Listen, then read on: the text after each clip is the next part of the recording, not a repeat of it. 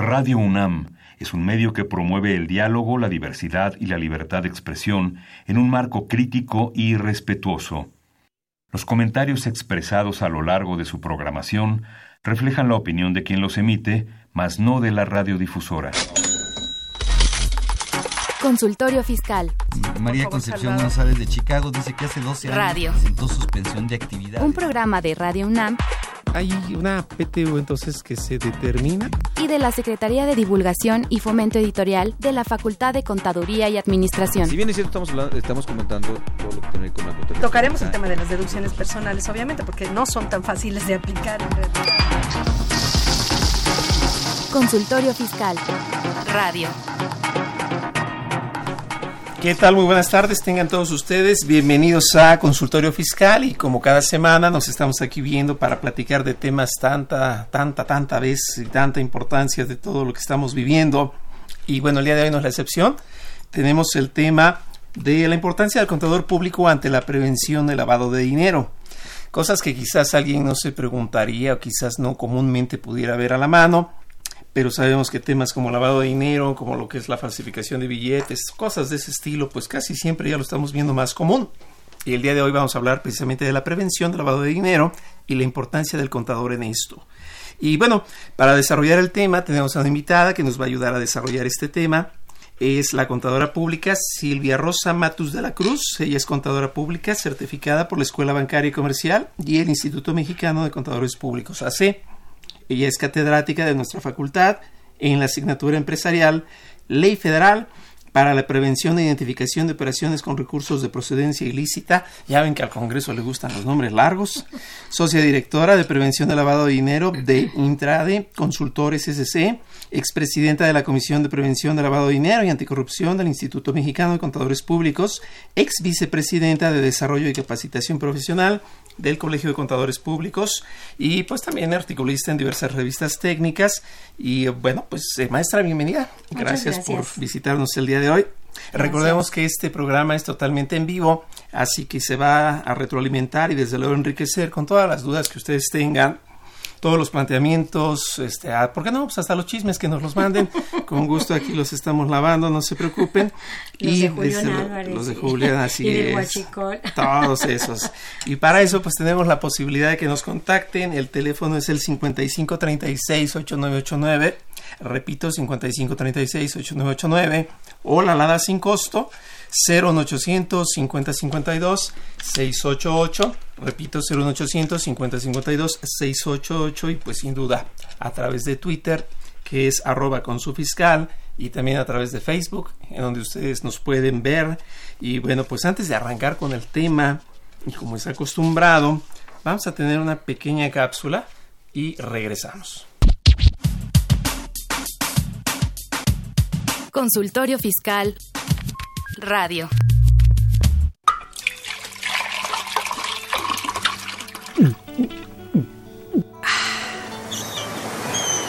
Refresca tus ideas. Consultorio Fiscal 100% UNAM.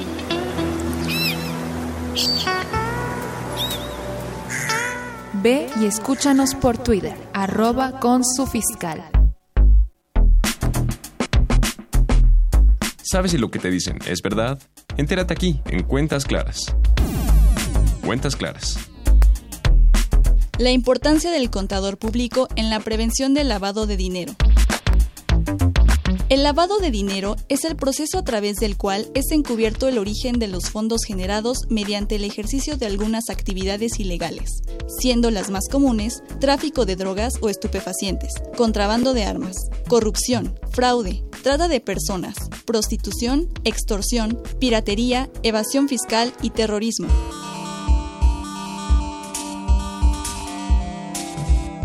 El objetivo de la operación, que generalmente se realiza en varios niveles, consiste en hacer que los fondos o activos obtenidos a través de actividades ilícitas aparezcan como el fruto de actividades legítimas y circulen sin problema en el sistema financiero.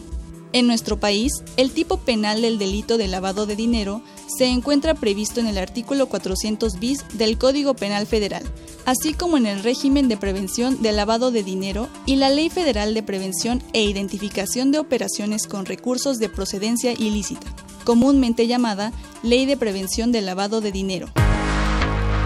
El precepto legal señalado incorpora a los contadores al régimen de prevención del lavado de dinero como sujetos obligados a cumplir con todo lo establecido en la Ley Federal de Prevención e Identificación de Operaciones con Recursos de Procedencia Ilícita, en su reglamento y normativa secundaria, a fin de aportar a las autoridades información eficaz tendiente a detectar operaciones con recursos de procedencia indebida. Cuentas claras. Llámanos, nos interesa tu opinión. Teléfonos en cabina 5536 8989. Lada 01800 5052 688. Perfecto, pues estamos de regreso y platicábamos precisamente del famoso lavado de dinero, que pocas veces se ha llegado a entender el lavado de dinero. Eh, sabemos básicamente pues que todo delito produce de alguna forma recursos, bienes, y esto pasado a la economía, pues genera propiamente ese lavado de dinero. Pero a ver, maestro, platícanos un poquito, porque ahorita vivamos en la cápsula incluso del 400 bis del Código Penal. ¿Por qué al lavado de dinero se le llama un delito predicado? Bueno, este, bueno, es un delito predicado. La palabra predicado es como, como muy española, pero vamos a decir que en México y a la mexicana podríamos conocerle como delito precedente, ¿no? Pues yo le recuerdo que yo soy contadora, no soy abogada, entonces, este, finalmente nuestra ley antilavado mexicana es la famosa Ley Federal para la Prevención e Identificación de Operaciones con Recursos de Procedencia Ilícita y es una ley administrativa que en algún punto obviamente se va a ligar si existe el delito con el famoso 400 bis del Código Penal Federal. Pero precisamente creo que por eso es importante este tipo de espacios y este tipo de, de, formas de comunicar lo que es nuestra materia, porque fíjese que hubo mucha controversia al inicio eh, de que si era un tema de abogados, un tema penal, ¿no? O un tema de contadores y inclusive en mi propio gremio, en mi propio colegio, instituto, había eh, la pugna de que decían los abogados, oye, ustedes contadores, ¿qué hacen ahí? ¿No? Eso es un tema penal, ¿no? Es el 400 bis, es tema de delito. ¿Y qué hacen ustedes? Y este los financieros decían, oigan, contadores, nosotros tenemos más de veintitantos años tocando la materia, haciendo prevención del lavado de dinero en todo nuestro sector financiero. Pues, ¿Qué van a saber ustedes, abogados y contadores? Y los contadores, mis contadores fiscalistas, que este, muchos estaban en mi comisión de prevención del lavado de dinero, eh, tanto en mi colegio, o había otros eh, fiscalistas eh, en otras comisiones de trabajo de mi colegio de, de la Ciudad de México, decían, esto es un tema fiscal. Entonces todo el mundo como que al inicio se peleaba de quién era, ¿no? La paternidad. Entonces, pues bueno, lo que podemos decir es que es un tema multidisciplinario vamos a converger abogados, contadores, financieros, inclusive hasta ingenieros en tecnologías de la información o de sistemas. Y bueno, pues habrá muchos otros especialistas que sin ser una profesión afín a la nuestra de contadores y abogados, en algún momento han incursionado en la materia. Por ejemplo, la Comisión Nacional Bancaria de Valores tiene en sus filas auditores certificados que ni siquiera son este, ni contadores, ni abogados, ni financieros hemos encontrado este veterinarios, economistas, administradores, hay de todo. Entonces, con ganas, así es, así es, así es. Entonces, hay que ser incluyentes. Estamos en la cuarta transformación. Exacto. Entonces, por eso mismo, este, estamos ahora sí que difundiendo que, que es un tema multidisciplinario. Y bueno, pues si nos vamos ahorita a platicar con su primera pregunta de que si es predicado o no, etcétera, yo creo que a lo mejor vámonos al, al inicio en el sentido de, de, este nombre que le pusimos al programa, ¿no? La importancia del contador, o sea, ¿por qué tenemos que estar? Hace ratito platicábamos usted y yo de, del GAFI, ¿no? Del Grupo de Acción Financiera Internacional, que es el organismo intergubernamental que pone las directrices a los países para, para todo este tema. Y bueno, pues todos los países tenemos que entrarle al tema de prevención del lavado de dinero, financiamiento del terrorismo, prevención de, los recursos del financiamiento del terrorismo y este el tema de armas de destrucción masiva. Aunque estos dos últimos puntos, como comentábamos hace rato, pues como que están muy lejanos, como que sentimos que no hay eh, ni terrorismo en México ni armas de destrucción masiva. Pero bueno, volviendo al tema del GAFI, el GAFI dice países tienen que implementar sus leyes antilavado en, en, en cada jurisdicción, ¿no? Quizás aquí para que la gente que nos oye se pueda contextualizar, la pertenencia al GAFI no es automática porque luego las personas pudieran creer que todo, todo el mundo está en eso. Países como Colombia no están, por ejemplo, solamente se están incorporando, ¿no? Están en fases, en fases de implementación, de aceptación, entonces me refiero de los de seguimiento. México todavía es el que va a la vanguardia pero al punto que voy es este creo que coinciden incluso la sede no hay en Francia están los dos eh, tanto OCDE como, como Gafi y como tal ahí está. Un poquito para que la gente lo contextualice entonces es esto no es necesario porque luego muchas veces pudiera existir esa confusión en la pues en la calle en el día a día. No es necesario que el Estado señale qué delito se hizo de dónde viene el lavado para que exista lavado de dinero, ¿no? Así Como que basta con que haya fondos que no... Recursos de procedencia ilícita. Que no justifiquen su origen. Así es. Para que ya con eso lo podamos decir, va, ¿no? Entonces, para lavar dinero nos pueden ocupar a varios, a la par de que nosotros podemos ocupar a muchos otros, pues, diciéndolo de forma retórica. Creo que ahí es en donde se empieza a involucrar entonces el tema que vamos venimos platicando, la importancia del contador en estas eh, acciones, ¿no? De, lo que sería prevención, básicamente. Así es, así es, así nosotros estamos en el tema más de prevención, en el tema de asesorar a nuestros clientes, instituciones, etcétera. Y bueno, el GAFI eh, menciona que los, nosotros los contadores, junto con los abogados, somos parte muy importante y fundamental de esta materia, porque sobre todo contadores porque nosotros los contadores conocemos de negocios, de finanzas, de impuestos, etcétera, y entonces dice Gafi, necesito a los contadores y a los abogados para hacer el primer escudo ante la prevención del lavado de dinero.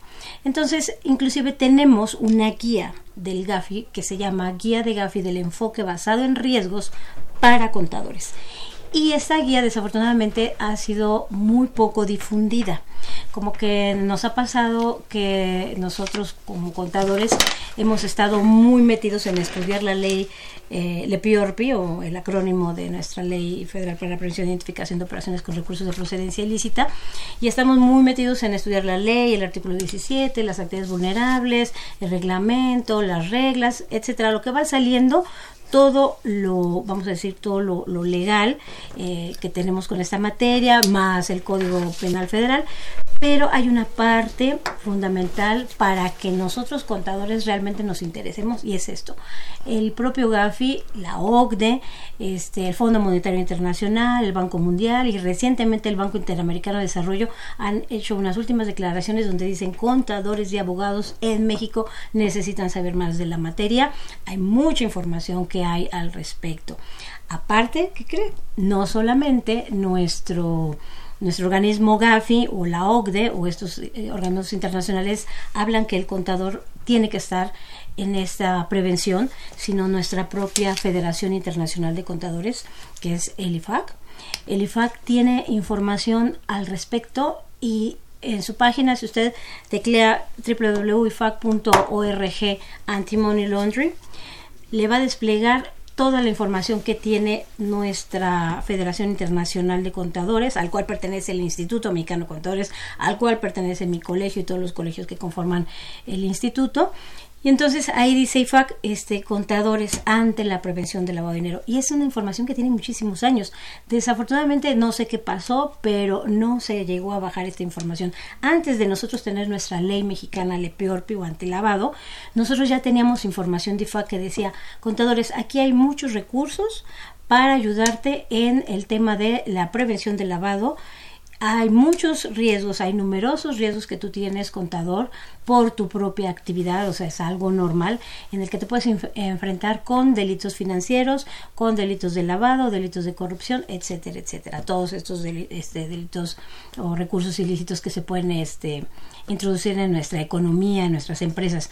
Entonces, entiendo un poquito esta, esta importancia de la participación que sin duda es algo pues yo creo que los mismos empresarios deben participar en esa, Así quizás no las acciones, porque obviamente pues su función es distinta dentro de un ente económico, pero sí estar eh, enterados, ¿no? Ah, hay dos grandes eh, ramificaciones, podríamos ponerlas así respecto de lo que viene a ser toda la normatividad de lavado de dinero. Aquella que se enfoca al famoso sistema financiero y la llamada de los gatekeepers, que es la famosa ley que conocimos a partir de 2013, porque la otra ya venía un poquito desde atrás. Hay ciertas similitudes, pero hay muchas diferencias entre Claro. ellas dos. De tal forma que yo no sé si sea correcto como lo estamos apreciando en la calle. La función del contador, sin duda, es coadyuvar a que toda esta información se aproxime de manera oportuna a las autoridades. Por eso es que es una ley, como bien lo comentaba maestra, más bien de tipo administrativo. No es ni penal ni es fiscal. Ni es fiscal. Ojalá decía Genaro Luna, que en su momento era administrador de auditoría fiscal. Ojalá me prestaran esa lista. Pero bueno, entonces, Claro. ¿cuál es la diferencia? ¿Qué, qué- cuáles son los gatekeepers y cuáles son este, las diferencias respecto al sistema financiero? Sí. Porque luego la gente por ahí se nos confunde, ¿no? Claro, claro. Bueno, los gatekeepers, este, eh, vamos a ser los contadores, abogados, etcétera. Eh, Gafi le llama actividades y profesiones no financieras designadas. Ese es como que el mundo de PLD, los, eh, las actividades y profesiones financieras no designadas y el mundo de eh, el mundo financiero, ¿no? Entonces, inclusive datos de las propias autoridades, datos de la Comisión Nacional Bancaria y Valores, el mundo PLD que tiene que vigilar la Comisión Nacional Bancaria y Valores. eh, es alrededor como de 5.000 entes. Vamos a hablar desde bancos hasta SOFOMES, SOFIPOS, SOCAPS, etcétera. Puro sistema financiero, son alrededor de 5.000 entes. Y el mundo de las actividades y profesiones financieras, eh, no financieras designadas o eh, actividades vulnerables, que ya a, a la mexicana le denominamos nosotros en nuestro país actividades vulnerables, pues eh, datos del SAT son alrededor de 65 mil y fracción de contribuyentes. Y esos, algunos sí saben que tienen que cumplir con la ley LPORP y algunos no. Entonces son 21, más de 21 veces más que tiene que vigilar el SAT todo este mundo de actividades y profesiones no financieras designadas. Ahí estamos en la fracción 11 del 17, contadores, administradores o abogados que estén manejando recursos de terceros. Entonces, a veces también hay una confusión, ¿no? O sea, yo contador soy actividad Un vulnerable. casino, que es lo que entra en la ley contra el lavado, que es la que Así conocemos. es. Esto Es no es un sistema financiero, pero Así tiene que andar. Este lo típico de una casa de empeño, ¿no? Si yo me quiero transportar, no sé, de Colombia a México, cargar 5 millones de dólares implicaría un tamaño enorme que cualquiera me lo puede robar. Entonces mejor compro joyas y ahí es la primera actividad vulnerable, llego las empeño y ahí se da una segunda actividad vulnerable, ¿no? Sí, de hecho nuestro artículo 17 de esta ley mexicana antilavado, ley LEPIORPI, este, pues señala varias actividades que son vulnerables, por eso se le llama actividades vulnerables, que son vulnerables a ser utilizadas por la criminalidad. Y dice el GAFI, precisamente en esta guía del enfoque basado en riesgos para los contadores, dice, tu contador, por tus ciertas actividades que haces, eres muy útil para el lavador de dinero potencial. Y así con sus letras viene en esta guía. Y dicen, el lavador de dinero te va a buscar sobre texto de asesoría fiscal, financiera, eh, que le ayudes a hacer empresas. Hay todo un listado de actividades donde el GAFI ya nos está previendo de que pongamos atención, que conozcamos de esta materia, pues en primer lugar pues, para protegernos, ¿no? Porque si recordamos el famoso 400 bis que dice este que es delito, bueno, pues delito el que mata a la vaca, pero también el que le agarra la pata. Y entonces nosotros los contadores, al estar pues en una empresa, en una institución, y si mi empresa, mi institución llega a obtener o, estar manejando recursos de procedencia ilícita, llámese por corrupción, dinero por cor- de corrupción, o por facturas falsas, o por defraudación, evasión fiscal. O sea, ahí es donde precisamente los contadores estamos más cerca del mundo de, de lavado de dinero, ya lo dice Gafi, ya lo dicen de los más organismos, la OCDE. Contadores, ustedes están muy eh, en contacto con recursos de procedencia ilícita y no solamente del provenientes de delincuencia organizada. Hay desafortunadamente una idea muy generalizada que, que el lavado de dinero es por recursos de narcotráfico, recursos de delincuencia organizada. Pero en el pago de impuestos indebido es motivo de lavado Así es, de si, dinero, si como nosotros la- la este, evadimos, defraudamos al fisco, pues esos recursos ya se volvieron ilícitos. Así es. Entonces, no en el-. La gente también cree que solo el dinero que ingresa, ¿no? Así es, Y es ¿no? del que Pues, no me despojo. claro, que se la- marchita en las manos, ¿no? Sí, las autoridades tienen todos los recursos y la sartén, la sartén por el mango para de- este, detectar y descubrir si estamos trabajando con recursos de procedencia ilícita. Perfecto. La Vamos a ir nada más ajá. rápido a una pausa. Claro, Vamos a ver qué nos trae para esta quincena la revista 710 y regresamos para seguir comentando el tema. Recuerden que estamos en arroba con su fiscal y a la par nos pueden llamar al 5536-8989 y regresamos. Consultorio Fiscal Radio. Info Fiscal. 19 de marzo. La Secretaría de Hacienda y Crédito Público comunica el listado de contribuyentes que promovieron algún medio de defensa en contra del oficio de presunción a que se refiere el artículo 69-B, primer párrafo del Código Fiscal de la Federación. 20 de marzo. La Secretaría de Hacienda y Crédito Público modifica las disposiciones de carácter general sobre el registro de la contabilidad, elaboración y presentación de estados financieros a las que se deben sujetarse las administradoras de fondos para el retiro y las sociedades de inversión especializadas de fondos para el retiro. 21 de marzo. La Secretaría de Hacienda y Crédito Público otorga resolución que reforma, adiciona y deroga diversas de las disposiciones de carácter general a que se refiere el artículo 95 de la Ley General de Organizaciones y Actividades auxiliares del crédito aplicables a las casas de cambio. Info Fiscal. Ve y escúchanos por Twitter, arroba con su fiscal.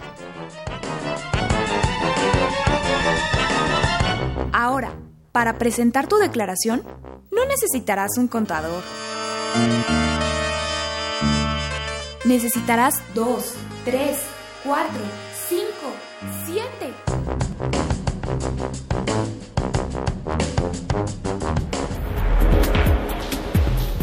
En esta edición, la 710 Consultorio Fiscal, como siempre, aborda interesantes artículos de corte jurídico, laboral, contable, financiero y fiscal. Francisco Yáñez Ledesma y Enrique Isaac Jiménez López presentan Papeles de trabajo para la Declaración Anual 2018 de Personas Morales del Régimen General. Hugo Daniel Reyes Cruz explica la migración de residencia fiscal, efectos en México. José Alfredo Zaragoza Buendía sintetiza la octava resolución de modificaciones a la Resolución Miscelánea Fiscal 2018. Estos y otros temas de gran interés se presentan en el número 710 de Consultorio Fiscal. Suscripciones a los teléfonos 5616-1355 y 5616-7755. También a través de la tienda electrónica publishing.fca.unam.mx o en la revista electrónica consultoriofiscal.unam.mx.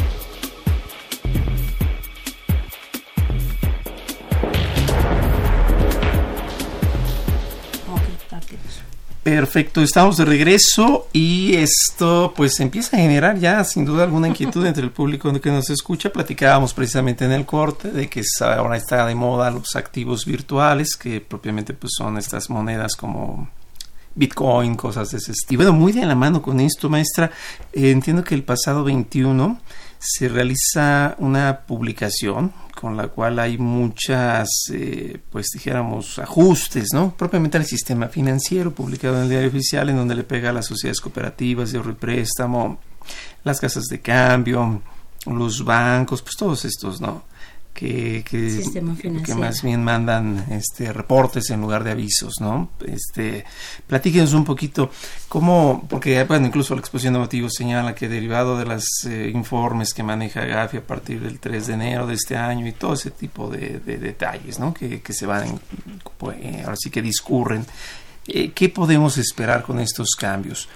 Por aquello del personaje político expuesto, ¿no? Y todas estas cosas. ¿Qué podríamos considerar ahí? Sí. Básicamente, ¿de qué trató esta reforma? Porque pues, se repite, ¿no? Híjole, es que, eh, bueno, a mí me gustaría, inclusive antes de platicar de esta reforma, este, es que hay muchas, hay muchos cambios. Este, ahorita estábamos también platicando que a partir del mes de mayo se convierte como actividad vulnerable el uso habitual y profesional de compra-venta de criptoactivos o comúnmente llamado criptomonedas, ¿no? Ese, por ejemplo, es una nueva actividad que ya entró, que como bien decíamos al inicio, ¿no? Los contadores, o sea, ¿qué es lo que tenemos o qué es lo que estamos manejando mucho los contadores? Este, pues estamos más en, en las actividades vulnerables no financieras. Obviamente hay colegas que están en las actividades vulnerables financieras, este, y el sector financiero pues ya tiene mucho tiempo, mucho más experiencia, mucho más expertise que, que nuestras otras actividades del 17, porque son más de 20 años manejando el tema de prevención del lavado de dinero. Entonces, el sistema financiero, la CNBB, todas las disposiciones que salen para ellos, pues es, es algo, creo yo, que está mucho más controlado, este, mucho mejor llevado. Mucho de ese... Eh, de, existe el oficial de cumplimiento, ¿no? Sí, existen los oficiales de cumplimiento. En, nuestra, en nuestras actividades vulnerables no financieras, gatekeepers del 17 de la ley LPRP, pues nosotros le llamamos encargado de cumplimiento, ¿no? Así, nomás, sí. Lo más que tiene que cuidar es su fíjese, ¿no? parte de las, de las iniciativas que ahorita también están, que esas siento que están mucho más fuertes, son las que presentó Morena. Este, todo el tema de beneficiario final, este, y que pues están pidiendo que mucho de lo que hace el sistema financiero pues se aplique para el sistema de, para este, las actividades vulnerables no financieras. Y hay toda una controversia porque se dice, híjole, es que no es lo mismo que el sistema financiero con tanta experiencia, con tantos, con mucho más recursos, este, pueda manejar este, ciertas, ciertas eh, metodologías, eh, tenga eh, sistemas computacionales y softwares más robustos que una actividad vulnerable que a lo mejor tiene dos o tres operaciones al mes. Entonces, la propuesta de Morena este, es bastante grande, bastante amplia, pero se está enfocando mucho a este tema de que las actividades vulnerables no financieras, del, todas las del 17, estén em, empezando a trabajar como trabaja de alguna manera la, el sector financiero. Entonces, viene un punto bastante importante, ¿no? y como bien lo comenta maestra, la actividad vulnerable, un poquito, pues para ir ahora sí que enganchándonos con, con el tema de nuestro, nuestra plática, eh, por algún motivo se le ha dejado siempre al contador que realice los avisos de actividad vulnerable, quizás porque coincide con el día 17 de impuestos. Sí, sí, sí, hay muchas similitudes. La base de datos o la herramienta más bien de Internet para poder enviar estos avisos. Ah, pues si quiere le platico algo bien interesante. ¿Por qué? Como dice usted, ¿por qué el contador le tocó también ¿no? a, la, mexicana? Ya lo dice Gafi. Ustedes contadores son importantes en la materia y tienen que ser este, parte de, de este escudo de prevención por todo el conocimiento que tú tienes y porque el lavador de dinero te va a buscar. A ti eres, eres la profesión que más sabe de finanzas, de negocios, de impuestos, etcétera, etcétera. Te necesita, bueno, hasta está la película famosa de del padrino, no sé si la recuerdas, que decía el padrino, este, todo el mafioso, ¿no? Y decía, todo, toda persona debe tener en la vida un buen abogado y un buen contador, ¿no? Y un buen médico. Entonces, ¿por qué el, contador? Porque, pues, ¿quién le manejaba las finanzas a, al padrino, no? A este mafioso. Pues un contador. Entonces, y para cualquier tema de controversia, litigio, pues necesitaba su abogado. Y si estaba enfermo de salud, pues tenía que tener a su buen contador. Entonces, somos una profesión muy, muy importante para todo este tema. Y bueno, entonces, este, pues al GAFI decir, te doy una guía. IFAC dice bien ya este vino a revisarnos también estos temas. Eh, llegó eh, hace dos años y junto con el SAT pidió que se le diera a la contaduría pública una capacitación a nivel nacional en temas no solamente de prevención del lavado de dinero, sino, también en temas de corrupción, eh, delito de cohecho doméstico e internacional, fraudes, evasión, defraudación fiscal y auditoría forense.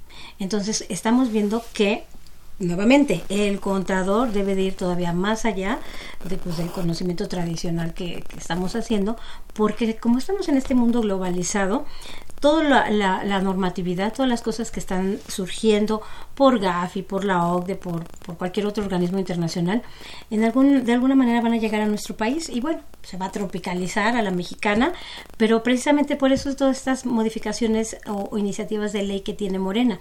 Y tenemos otras más, tenemos esta iniciativa también muy interesante que presentó la en aquel entonces la diputada Minerva Hernández, ahora senadora, donde están solicitando la figura del auditor externo o revisor externo en materia de este cumplimiento. Incluso el colegio creo había tenido inquietud de que se diera precisamente el instituto. Hace dos años, tres años, eh, yo era la presidenta nacional de la Comisión de Prevención del Lavado de Dinero y Anticorrupción del Instituto Mexicano de Contadores. Y junto con este nuestro, o sea, obviamente nuestro instituto, junto con eh, la diputada en aquel entonces Minerva y varios partidos, fue que se desarrolló esta iniciativa, ¿no? Porque precisamente nuestras autoridades, al trabajar cercanamente con ellos, la gente SAT decía, pues es que es muchísimo lo que tenemos que revisar, no hay suficiente material humano ni tecnológico como lo tiene a lo mejor las áreas fiscalizadoras o como lo tiene la CNBB, nosotros necesitamos pues entre recursos humanos, económicos, etcétera. Y entonces, bueno, pues se vio que si la CNBB eh, con 5.000 entes pidió auditores certificados ante ellos para el cumplimiento, para oficiales de cumplimiento, para eh, auditores internos externos, para eh, sus auditorías en, en prevención de lavado, pues obviamente el SAT necesitaría una figura así. Y además no estamos, no estábamos inventando el hilo negro. Ya hay un, eh, ya existe la figura de revisor externo, pues el contador o abogado en Argentina. ¿Y sabe quién lo recibe? La UIF. Entonces, esta iniciativa, por ejemplo, eh, también hay algo, parte de esta iniciativa metido en la, en la propuesta de con Morena. esta que se trae. Ahora un poquito más para efectos prácticos de los que nos escuchan. Eh, dijéramos que por efectos de calendario, ah, la ley contra el lavado de dinero, la del gatekeeper, maneja pues dos ejes principales, ¿no? La obligación de identificar a su cliente a la par de la obligación de mandar el aviso de actividad vulnerable y está contrapuesta con la prohibición del uso de efectivo cuando excede el valor de UMAS, que por redondear lo platicaremos 200 mil pesos, aunque en realidad pues no sé, no es exacto ese valor. Depende de la actividad. Exactamente, depende de la actividad, principalmente de bienes inmuebles, pues ahí cambia drásticamente, pero en el caso del sistema financiero no está tan tasado como en el gatekeeper. En el gatekeeper sabemos que el día 17 tiene que mandar sus avisos, entendido ya que se y que como tal se llegaron a los montos. Porque la ley señala que se tienen seis meses ¿no? para llegar a esos montos. Indebidamente entendido, dicho con el cariño que, que me merecen todas las profesiones, pero cuando la gente está dedicada a lo fiscal lo entiende como que de enero a junio y de julio a diciembre, no, no es así. Es que Eh, sí, eh, te digo, mis fiscalistas este, decían, es que este es un tema fiscal, la plataforma del Sí SAT. que creen que todo lo llevan así. No, y el, fíjese que hubo una aclaración que tuvimos que pedirle que nos la hiciera el ex anterior eh, jefe del SAT, el licenciado Osva- Osvaldo Santín Quirós. Hace casi dos años le hicimos una entrevista con Veritas, la revista del Colegio de Contadores, donde le pedimos que eh, pues manifestara y aclarara a, todas las profesiones que pues pelean mucho este tema de que es mío, no es mío, etcétera, de que dijera si prevención del lavado de dinero era un tema fiscal. Y él dijo, no, no es un tema fiscal, es un tema multidisciplinario, pero por azares de la vida y el destino nos tocó ser el supervisor de esta ley Lepeorpi porque tenemos la plataforma, porque tenemos los RFCs, porque tenemos esta infraestructura, pues nos pidieron pues llevar esto, ¿verdad? Y ser los que auditáramos o revisáramos y pusiéramos las infracciones, pero no es un tema fiscal. Entonces esto es algo que nuestra profesión de contadores sí debe de, ahora sí que le quede muy claro que no porque está haciendo, como Claro. dice, un tema fiscal del día 17 y se parezca a también presentar el día 17 de los avisos de, de- de- en el portal antilavado, signifique que sea lo mismo, ¿no? Así es. Sí, y regresando precisamente a lo práctico, entonces, si ustedes son contadores, eh, que ellos sepan, ¿no? Que si es por actividad vulnerable, tiene que agendarse quizás de alguna manera en la cabeza que el día 17 estaría atento a los avisos, distinto de si es parte del sistema financiero, porque no está marcado con un día. Ujú. Entendemos que ahí son tres, ¿no? Operaciones relevantes, operaciones inusuales y las internas preocupantes. Entonces, de alguna forma, si yo soy contador y voy a estar atento de la prevención, por lo que son obligaciones de forma, Ujú. esta sería una pequeña diferencia, ¿no? Claro. Que la gente estuviera atenta. Ahora, la y que eso pide ahora la iniciativa del partido Morena, que tengamos también todos este ese tipo de reportes, similar al sistema financiero. Entonces quiero ver pues todo el trabajo administrativo que ahora va a tener el contador y entonces va a ser contador de fiscal, de este, o sea, el contador interno de la empresa resulta que lleva todo hasta prevención de lavado y la verdad es que es una especialidad. Claro. Por eso en el instituto sacamos una certificación junto con Ceneval porque finalmente el tema es muy amplio, muy vasto y no es tan sencillo. O sea, si un contador que siempre ha sido fiscalista dice yo me aviento a llevar lo del tema de prevención de lavado y nada más se concreta a presentarla en su alta y sus avisos, pero no tiene designado el encargado de cumplimiento, no está haciendo, como bien dijo usted, su conocimiento del cliente, su know your customer, no está haciendo su debida diligencia, no está teniendo sus manuales, no está armando sus expedientes con todo lo que pide la ley, entonces puede meterse él y su cliente en un serio problema. Las multas ya sabemos todos están muy famosas, muy famosas que son millonarias. Muy altas, así es. Pero vamos a ir rápidamente a una pausa, impuesto en la historia y regresamos para seguir platicando del tema. Recuerden arroba con su fiscal o 55368989. Aquí estamos. Regresamos. Consultorio Fiscal Radio. Impuesto en la historia.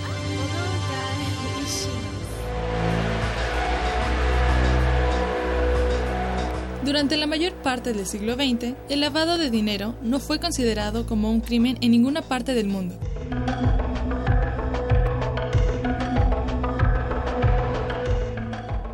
Si alguien era sorprendido tratando de ocultar de las autoridades sus ingresos provenientes de una actividad criminal, podía ser sujeto de sanciones por evasión fiscal, mas no por lavado de dinero. Con el surgimiento de comercio masivo de drogas ilícitas durante los años 60, así como la correspondiente acumulación de dinero sucio, surgió uno de los primeros intentos por frenar el lavado de dinero. En 1970 fue aprobada en Estados Unidos la Ley para el Reporte de Transacciones Foráneas en Efectivo, mejor conocida como Ley del Secreto Bancario. Esa ley impone a las instituciones bancarias la obligación de mantener el registro de sus operaciones, así como reportar al Departamento del Tesoro toda transacción en efectivo igual o superior a 10 mil dólares. En México, el primer tipo penal contra el lavado de dinero surgió a partir de la iniciativa que el presidente Carlos Salinas de Gortari envió a la Cámara de Diputados el 15 de noviembre de 1989, mediante la cual se propuso adicionar el artículo 115 bis al Código Fiscal de la Federación. Una vez discutido, el artículo 115 bis fue aprobado y publicado en el Diario Oficial de la Federación el 28 de diciembre de 1989, entrando en vigor el 1 de enero del siguiente año. La disposición en cita textualmente indica lo siguiente. Artículo 115 bis. Se sancionará con pena de 3 a 9 años de prisión a quien, a sabiendas de que una suma de dinero o bien de cualquier naturaleza, provienen o representan el producto de alguna actividad ilícita. Fuente: Instituto de Investigaciones Jurídicas, UNAM.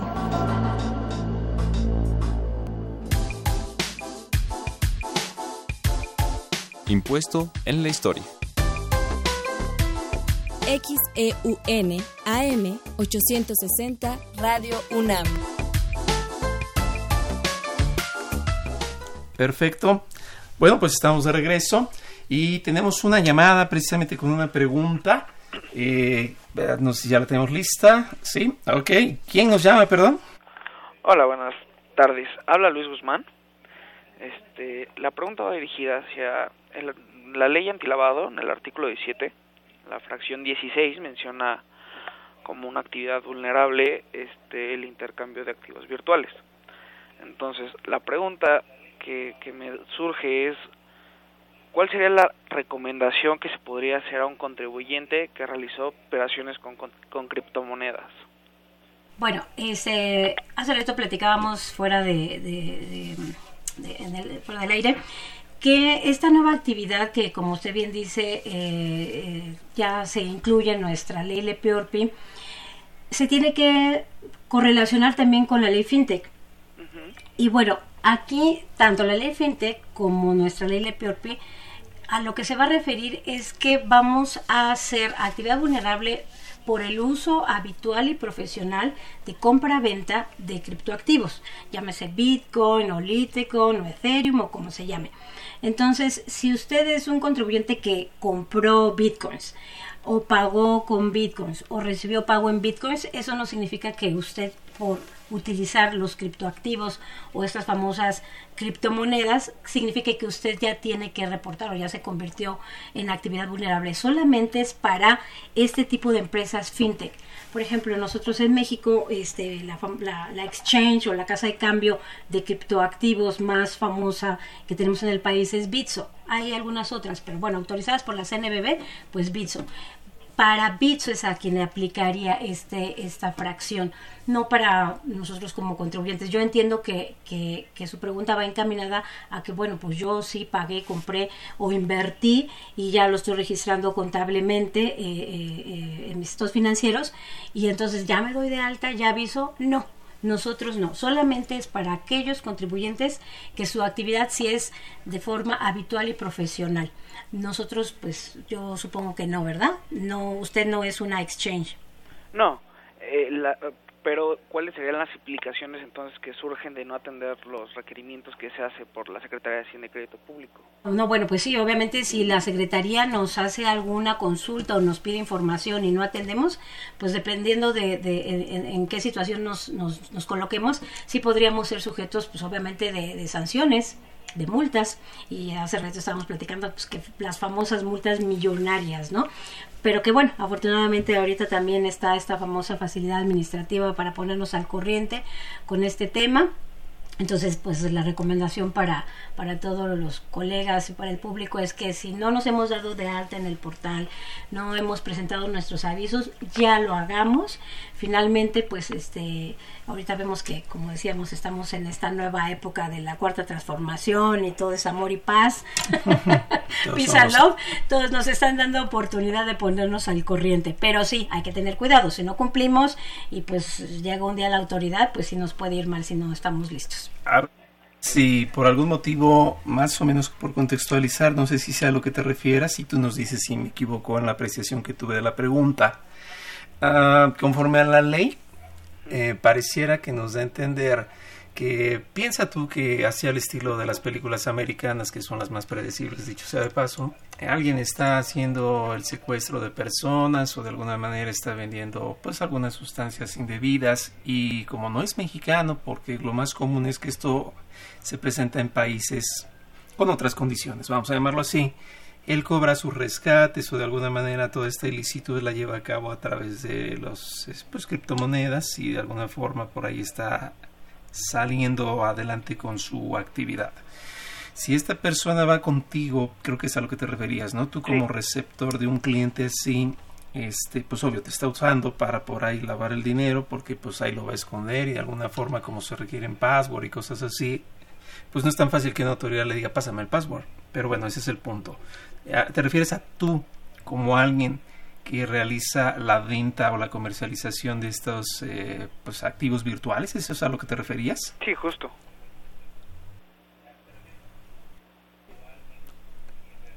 ¿Sí estás ahí, José Luis? Sí, sí, sí. Bueno. Eso propiamente entonces. ¿Ya lo perdimos? Creo que ya lo perdimos un poquito. ¿Sí se oye? No. No escucho muy bien. Se, okay. se escucha cortado. Poquitito se corta. ¿Sí? sí. Bueno, pero José, okay. si tú nos escuchas, este, con todo gusto, eh, bueno, dejo mis datos y la pregunta la podemos responder después, ¿no? O sea, para precisar qué, qué cosa estás haciendo tú con estos criptoactivos, ¿no? Este, si estás operándolos de qué forma, ¿no? Como habitual, profesional, como un exchange, o simplemente cómo estamos utilizando el dinero fiduciario. O sea, ahorita pues está coexistiendo los dos mundos, el mundo de, eh, de operar con criptoactivos, ¿no? Ya se están haciendo compras, ventas, ya se está registrando en la contabilidad. De hecho, hace rato también platicábamos fuera del aire que la este, investigadora Elsia Beatriz Bojorges del CINIF ya este, ha estado dando muchas ponencias, hay artículos también y en la página del CINIF donde ya nos dicen a nosotros los contadores qué vamos a hacer con estas famosas criptomonedas o criptoactivos. Ya se reconoció que son activos virtuales y se les va a dar el tratamiento contable como este si fuese patente, marca, es un activo diferido. Y entonces, ¿qué tipo de cambio? Bueno, pues como manejamos los dólares, ¿no? Tipo de cambio de hoy de acuerdo a Bitso, pues tanto vale mi Bitcoin y vamos a, a reconocerlo hasta que lo cambiemos a dinero fiduciario, bueno, pues entonces ya veremos también si pagamos o no impuestos, etcétera. Entonces, bueno, estamos entrando en este nuevo mundo tecnológico y, que por eso pues hay que empezar también eh, a estudiar esta famosa ley FinTech, que en algún punto se une con nuestra ley LePiorpi, donde también la ley FinTech dice las nuevas empresas fintech van a tener que cumplir con todo el tema de prevención del lavado de dinero, van a tener que tener ahí sí oficiales de cumplimiento certificados ante la bancaria y tienen que hacer todo lo que lo que los demás este eh, entes del sector financiero hacen, ¿no? Así es. No sé, este Luis, si queda respondida, si estás. No, está muy bien, muchas gracias. Muchas, muchas gracias. ¿Eres, a ver, yo me quedé con la duda. ¿Eres o no este un exchange? Casa no, de cambio. No, ¿Te dedicas profesionalmente a comprar y vender criptoactivos? No, no, solamente me surgió la duda al estar escuchando sobre el lavado y con el nuevo tema de, de las criptomonedas. Actividad vulnerable, sí, hay que poner mucha atención, pero eh, liguemos siempre el tema de criptoactivos con la ley FinTech. Ok, muchas gracias. Las tomadas de la mano. Y si las vendes, pues haznos un descuento y con gusto ahí estamos, ¿vale? No, no, pero hay que comprarlas mejor con los, este, ¿cómo se llama? Con los autorizados por la CNBB, que es también un, tema y una controversia. Es que es más barato, dice todo el mundo, ¿no? Es que, no, no, queda claro, es broma, es broma, es broma. mucho problema con fraudes y tipo flor de loto. Entonces, es una de las cosas que como contadores por eso tenemos que meternos a, estudiar estos temas, porque pues nos preguntan todos los contadores, ¿sí o no? Oiga, contador, este me toca circular, oiga, ¿qué me dice de la Ley Federal de Protección de Datos? O sea, nos preguntan de todo. Entonces, pues aunque sea un poquitito, pero tenemos que enterarnos para ahora sí mandarnos ah, con el profesional. hay que cobrarles más caro para que ya no pregunten de todo, ¿no? No, pero pues es que luego quieren que uno les resuelva por, eso, cosas que no son a que no se les haga costumbre, ¿no? Sí, sí, sí, porque todo por el mismo precio como que no. Tenemos otra pregunta pregunta antes de que se nos vaya el tiempo y estamos casi en la recta final. Eh, Marilu Caballero dice, son cuatro propietarios en arrendamiento, departamentos y locales. El total de la renta al mes cobrada suman 200 mil. Las rentas son de 4 a 6 mil pesos por inquilino. ¿Cada propietario debe presentar aviso de lavado de dinero o debe ser en conjunto? Bueno, este, yo tengo eh, la posición de nuestro anterior administrador central de actividades vulnerables, que, pues le mando un saludo a este buen amigo. Este, pues, tuvimos la oportunidad de trabajar con él mucho tiempo por, por estar en, en esta presidencia. Y él nos decía que tiene que ser por persona. Este, finalmente, ¿cuál es el espíritu de esta ley? O sea, lo que quiere eh, vamos a decir, la autoridad o lo que quiere Gafi, es ver quién está manejando los recursos, quién es la persona que tiene el dinero y esa persona de dónde lo obtuvo, es lícito no es lícito. Entonces el, el, punto es no solamente es presentar avisos por presentar y llenar de papeles a la autoridad, o sea, no es que seamos archiveros, es hacer este tipo de, de, conocimiento, de debida diligencia, y si la autoridad lo que necesita es identificar a la persona y ver de dónde viene ese recurso.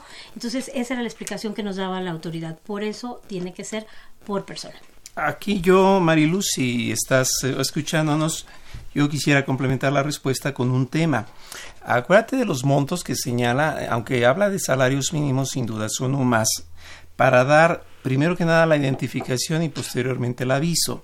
Pero como aquí nos dice, si ahorita lo leía, de las rentas son de 4 a 6 mil pesos por inquilino, sumado con el artículo 17 del reglamento de la ley, jamás estaríamos prácticamente dando aviso de estos señores. ¿Por qué? Por el monto. exacto, por los montos. Estamos hablando de que para la identificación es sobre 100 mil y para el aviso son 200 mil.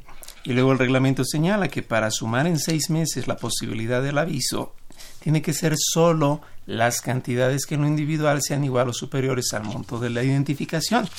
Traducido en español, para que todos los que nos escuchan, si yo tengo una renta de 100, pues me queda claro que en un mes lo identifico y ya para el siguiente ya junte el monto del aviso. Pero aquí estamos hablando de 4 a 6 mil pesos.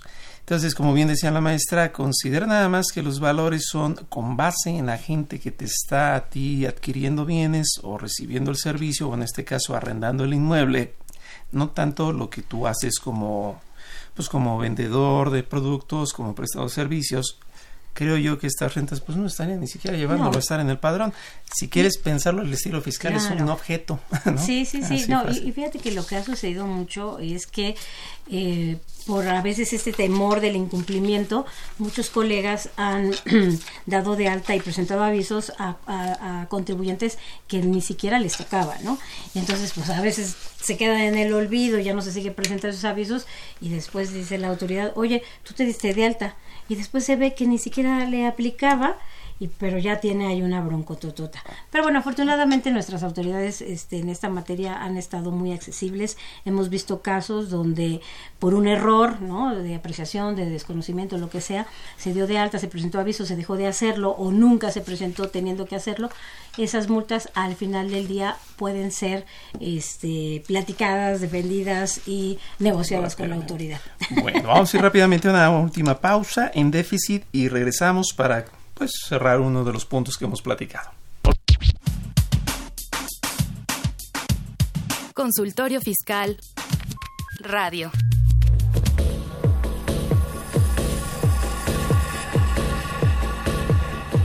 En déficit. Con José Silvestre Méndez.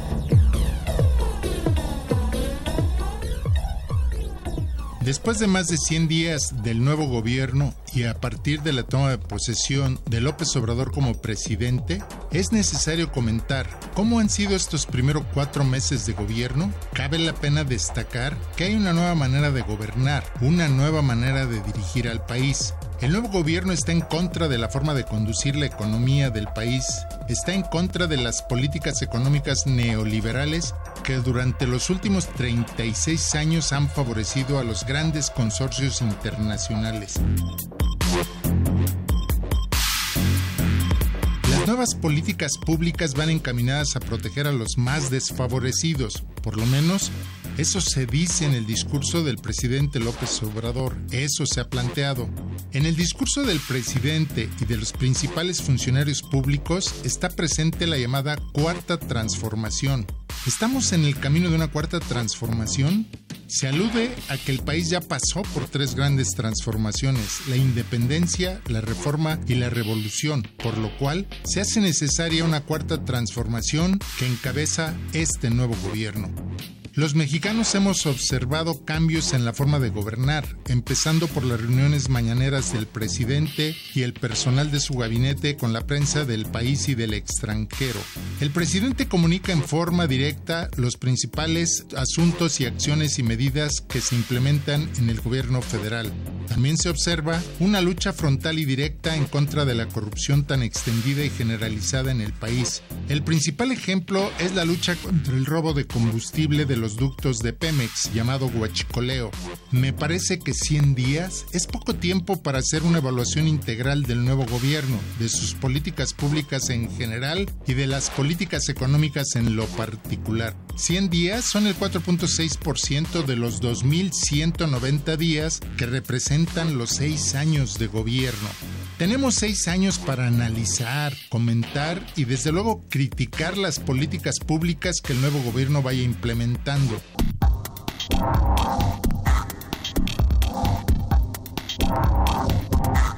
Por ejemplo, no sabemos con precisión qué va a pasar con el crecimiento económico del país este año y los siguientes. Los signos que se observan dan la sensación de incertidumbre y que el país crecerá menos del 2% planteado en los criterios de política económica para 2019. Es importante, y así lo ha planteado el presidente, contar con la participación de la inversión tanto privada como extranjera, es decir, se debe contar con los empresarios mexicanos y extranjeros que sigan invirtiendo en proyectos productivos del país. El combate fundamental del nuevo gobierno es disminuir de manera paulatina las grandes desigualdades del país.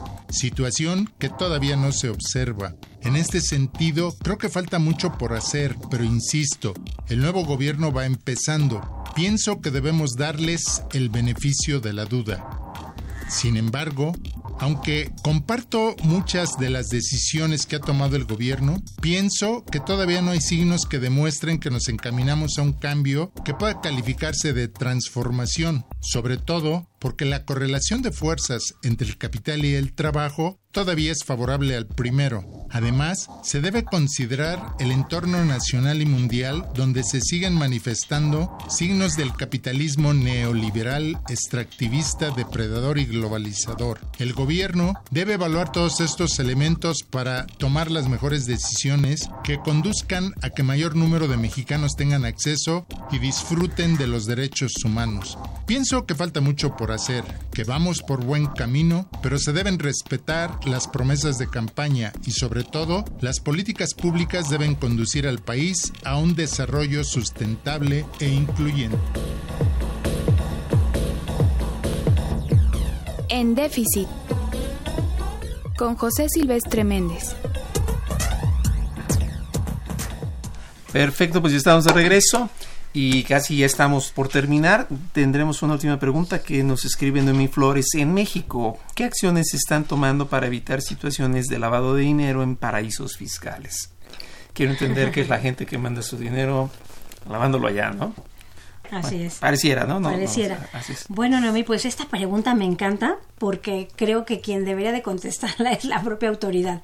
Pero bueno, lo que podemos platicar o decir o suponer es por lo que estamos viendo en los medios, ¿no? Este, bueno, desde que entró este nuevo gobierno, el presidente ha dicho que, bueno, pues habrá un combate frontal a la corrupción, etcétera, etcétera, las facturas falsas. Entonces, pues bueno, este, si recordamos que las facturas falsas, este, las empresas inexistentes, operaciones inexistentes, todo lo de 69B da recurso ilícito, bueno, pues entonces ese recurso ilícito se tiene que lavar de alguna manera y lo pueden lavar en México o lo pueden lavar en algún paraíso fiscal o en cualquier otro país. Entonces, este, pues ojalá, ojalá que sí hubiera este seguimiento de nuestras autoridades y hasta llegar a paraísos fiscales, pero como platicábamos ahorita el doctor y yo, bueno, pues ya está en otra jurisdicción, pues ya apenas podemos con lo nuestro. Entonces, ¿qué van a hacer en otros lados y hasta dónde va a llegar el dinero? Pues no sabemos. Pero bueno, hay, inclusive hay un video muy bueno que, que, que está en la plataforma de, del SAT, este, es un premio eh, que ganó eh, México con Estados Unidos, las unidades de inteligencia financiera mexicana y gringa, eh, el premio Egmont del 2013, donde ahí se ve el desmantelamiento de una red mundial de lavadores de dinero y vemos que todo es por el tema de facturación falsa y de empresas inexistentes, facturas apócrifas, etcétera. Entonces, pues yo se los recomiendo, ahí está, es público, no lo promocionan mucho, yo creo para no dar ideas, pero ahí nos vamos a dar cuenta de la importancia del contador público en esta materia, que no los contadores solamente tengamos que pensar que este este tema es solamente para para mis para las actividades vulnerables a lo mejor yo soy un contador que no tengo este tipo de clientes pero dice Gafi todos los contadores deben de saber la materia. El IFAC, nuestra Federación Internacional de Contadores, a la cual pertenecemos como gremio del instituto, de nuestros propios colegios, nos dice IFAC, tenemos que cuidar la materia con artículo 17 o sin artículo 17. Perfecto, pues eh, muchas gracias maestra, hemos llegado prácticamente ya al final por el día de hoy, porque mañana estaremos en consultorio fiscal por televisión, recuerden que es a través de Mirador Universitario y con repetición para el sábado a través de TV UNAM. Eh, maestra, pues no me queda nada más que agradecerle por el día de hoy, aunque mañana tendremos continuación. Muchas gracias. Y esto, recuerden que también continúa nuestro programa en radio. Para la siguiente semana tendremos la Declaración Anual de Personas Físicas, segunda parte. Y bueno, pues esta fue una producción de Radio UNAM y de la Facultad de Contaduría y Administración. Director general Benito Taibo, director de, de nuestra facultad, maestro Tomás Humberto Rubio Pérez, secretario de Divulgación y Fomento Editorial, de nuestra facultad, el doctor José Ricardo Méndez Cruz. En los controles, Socorro Montes, en la producción por parte del Departamento de Medios Audiovisuales de nuestra facultad, Nezahualco Jara, Alma Villegas, Tania Linares, Miriam Jiménez, Juan Flandes, Samantha Gasca, Nora García, Raquel Villegas, Emilia Calderas, Leonardo Arellano y Ernesto Rocha. Y bueno, pues antes de lavar dinero vamos a lavar el estómago para ir a comer bien. Y recuerden, nos vemos mañana y seguimos con el tema. Muchas Hasta la siguiente. Gracias, gracias por la invitación. Consultorio Fiscal. Un programa de Radio UNAM y de la Secretaría de Divulgación y Fomento Editorial de la Facultad de Contaduría y Administración. Consultorio Fiscal Radio.